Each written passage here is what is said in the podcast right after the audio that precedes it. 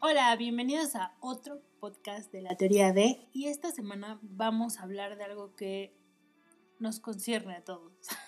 es un tema muy importante porque, porque ataca nuestra, nuestra infancia. en las películas de Disney. Particularmente las de Pixar. Todos las disfrutábamos felizmente pensando que ya empieza la bolita, empieza Woody, termina Woody, todo el mundo feliz. Pues no es cierto. Resulta que hay una teoría que dice que todas las películas de Pixar ocurren en un mismo universo. ¡Comenzamos!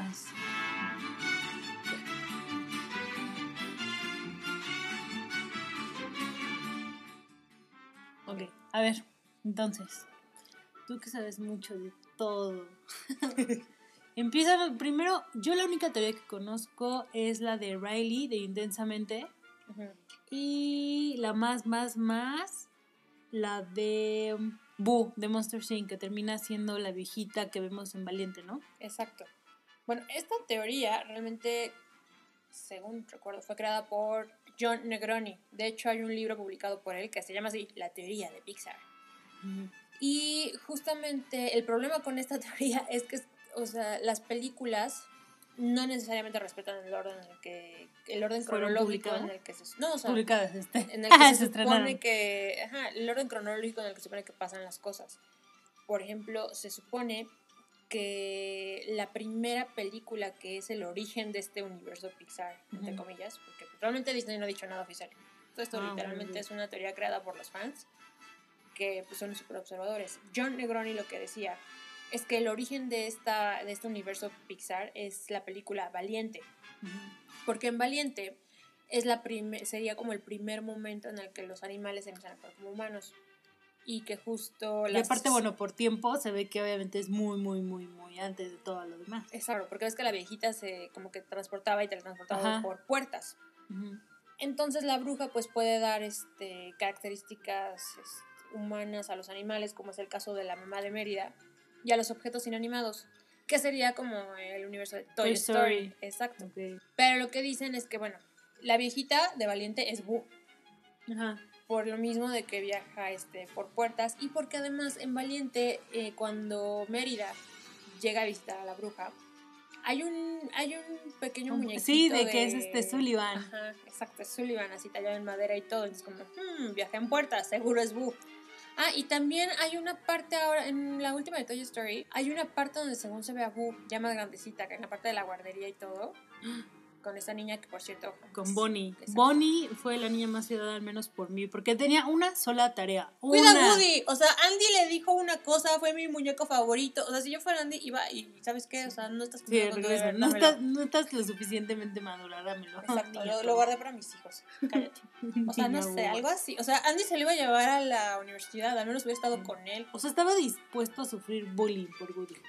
Esta teoría dice que todo el universo Pixar pasa en, un mundo donde pues los siempre ha habido una guerra que no nos hemos dado cuenta según entre los animales y el ser humano. Está involucrada la película Bichos, porque pues ahí ya vemos señales de, animales hablando, eh, dinosaurios.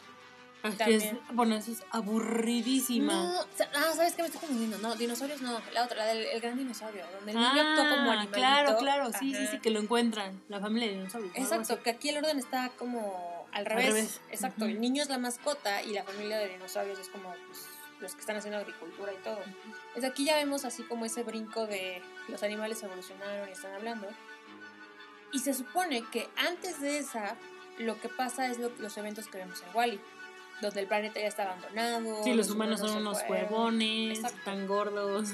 Y los objetos inanimados son los que están pues ahí como que son nuestros Limpiando, cuidando. Igual, exacto. Después de esto lo que sucedería es justamente que empiezan a dominar pues los objetos inanimados como Cars, que también está en el, en el universo, así de bueno, una vez que ya se van los seres humanos, se vuelve dominado por que es dominado por cosas. O sea, es cuando ya ves así que a los aviones, que a los carros, a los camiones, Maffer, Rayo McQueen, ya actuando como, como seres humanos, vaya. Ajá. Entonces, todo ese tipo de detalles siguen alimentando la teoría. Eso no con el hecho de que, bueno, también Pixar seguramente por ahí a los animadores han de divertir mucho dándole, alimentando esa teoría. Porque hay un árbol que salen bichos que sale en varias películas. Creo que incluso es un árbol que sale en algún punto de Wally, pero obviamente ya desolado. El más reciente que, que se agregó a la lista es justamente la película The Soul, que se lanzó en Disney Plus. Muchos nos preguntábamos así de, y bueno, ¿y en quién renació este 22. 22, ajá, 22, ¿quién es ahora? Y muchos dicen que es justamente Riley, la niña que vemos Intensamente. en Intensamente. Exacto, porque tienen varias cosas en común. El detalle de los dientes como grandes y separados que tiene, el hecho de que a 22 le fascina, ama la pizza con todo su ser, y que Riley pues vemos que es este, fan de la pizza, excepto de la de brócoli, me parece. No me acuerdo. No me acuerdo. Es una, es una broma. Y luego el hecho de que en la película de Intensamente, pues todos los seres humanos tienen como un solo sexo definido sus emociones. O sea, el papá, todos son hombres. Sí, Riley Ah, no, Riley tenía Exacto. mujeres y hombres. Pues la teoría dice que es porque vivió en el cuerpo de un hombre. Resulta que en uno de los cortos de Intensamente, el niñito este que sale con Al final, Riley, que es el novio. todos son niños y tienen la misma edad. Que también puede Bueno, pero cada persona es distinta, ¿no? Exacto, sí, que también aplica que pues Riley está definida, o sea, Riley a lo mejor sigue definiéndose. Ahora con lo de Soul es la idea esa de que, bueno, intensamente empieza con el nacimiento de Riley y Soul termina cuando 22 se va a la Tierra. Entonces, pues se supone que es este Riley y aparte son del mismo creador. Entonces como que van un poquito en... De la mano. De la mano, exacto. Pero, o sea, digamos que el centro, el núcleo de la teoría de, es que hay una guerra entre humanos y animales y que eventualmente pues la ganaron los animales, Animales. y los obje- obje- objetos mágicos. En Los Increíbles ya empiezas a ver cómo los seres humanos tienen poderes y, y ahí mismo vemos a este personaje que es Síndrome, que te, te acuerdas El que niño traumado, Exacto. que idolatraba Mr. Incredible. Justo. Justamente a partir de este trauma que le provoca el no tener superpoderes, crea esta tecnología para, pues, para que todos sean super, según dice en la película. Y la teoría dice que en algún punto también alguno de sus inventos cobró conciencia propia, que de hecho ocurre en la película, cuando esta cosita como que se sale de control. Ujú. Entonces todo esto da lugar a que, bueno, en algún punto la película, en algún punto de esta cronología tan revuelta, pues también este, los seres humanos perdieron la batalla, que es donde nos ubicaría ya en la película de Wally. A mí particularmente, no, no, no creo que la teoría sea real. No creo que realmente ocurran en un solo universo. O sea, hace una teoría muy divertida, eso sí. Es más divertida y una vez que ves todas las películas y dices, "Ah, Dices, sí, es cierto. "Oh".